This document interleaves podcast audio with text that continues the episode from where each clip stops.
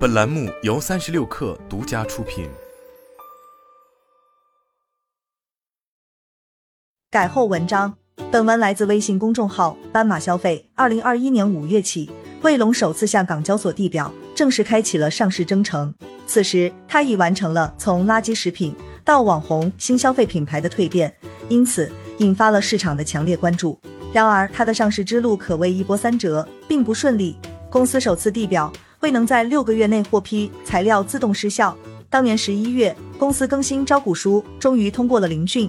这一次，公司认为市场环境不好，而主动压后上市。一等又是半年过去，今年六月，公司第三次地表很快通过聆讯，但公司仍没有及时启动招股。这一次，卫龙没有让之前的故事继续重演，确定于十二月十五号正式在港交所挂牌上市。可是市场并吃好饭不怕晚这一套。十二月十四号，暗盘就已对卫龙表现出了看空的架势。当天，卫龙股价在暗盘的跌幅一度超过百分之六。果不其然，十二月十五号，卫龙股份以十点五六港元每股全球发售，开盘股价急跌至十点二港元，尾盘大幅跳水，最终收于十点零二港元，较发行价下跌百分之五点一一。十二月十六号，卫龙股价盘中跌幅一度超过百分之十。尾盘虽略有拉升，但全天仍大跌百分之八点六八，收于九点一五零港元，市值两百一十五点一三亿港元。二十多年前，湖南人刘卫平、刘福平兄弟带着老家平江做酱豆干的技术，远赴河南创业打拼。河南漯河是中国主要的小麦产区之一，兄弟俩利用当地的原材料优势，借助酱豆干技术，于二零零一年做出了第一根辣条。两年后。刘卫平从自己和偶像成龙的名字中各取一字，注册了卫龙商标。在所有八零后、九零后的童年记忆中，几毛钱一包的辣条几乎是学校门口小卖部的标配。放学的时候买一包辣条，吃得满嘴流油，简直是金不换的人间美味。创业之初，卫龙不像现在这般财大气粗，可学历不高的刘卫平兄弟表现出了惊人的营销天赋。他用极低的成本雇佣当地农民帮助公司做地推。让以工厂为圆心的两百公里范围内，大小商超、小卖部等地方随处可见卫龙的宣传海报。二零零四年，央视曝光辣条作坊生产环境差，违规使用添加剂，让辣条彻底沦为垃圾食品的代名词。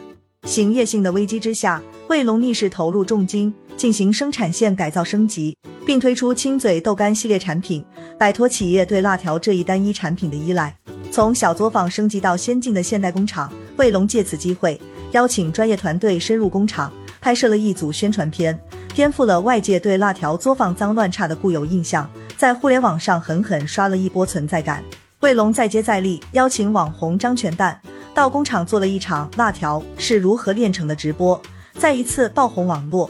其后，卫龙的营销手段更加多元化，与暴走漫画合作推出一系列表情包，借 iPhone 七发布之机，借力打力。让辣条充满了苹果风。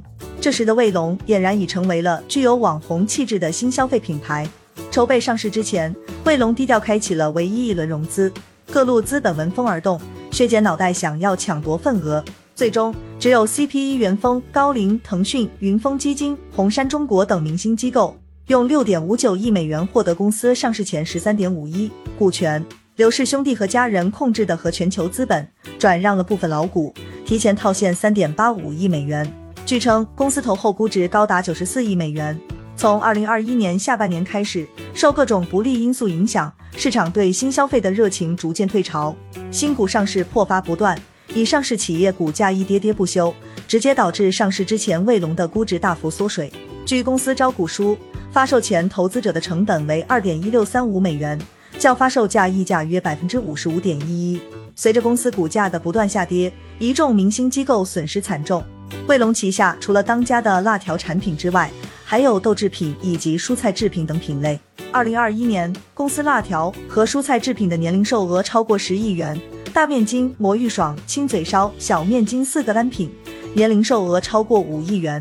据机构报告，卫龙是中国最大的辣味休闲零食企业，市场占有率六点二，以零售额计。规模是行业第二名的三点九倍，借助品牌优势以及强大的经销商网络，卫龙一度表现出了较高的增长水平。二零一九年至二零二一年，公司营业收入分别为三十三点八五亿元、四十一点二亿元和四十八点零亿元，规模净利润分别为六点五八亿元、八点一九亿元和八点二七亿元。同时，我们也注意到公司的增长率正出现下滑趋势，今年上半年更是出现明显转折。当期公司录得收入二十二点六一亿元，同比下滑一点八。净利润更是由正转负，亏损二点六一亿元。尽管公司称这是受股份支付等非经营性因素影响，卫龙的粉丝们应该有明显的体会。最近几年，该公司产品的价格越来越贵。招股书显示，公司的确在不断提升产品的出厂价，今年上半年表现尤为明显。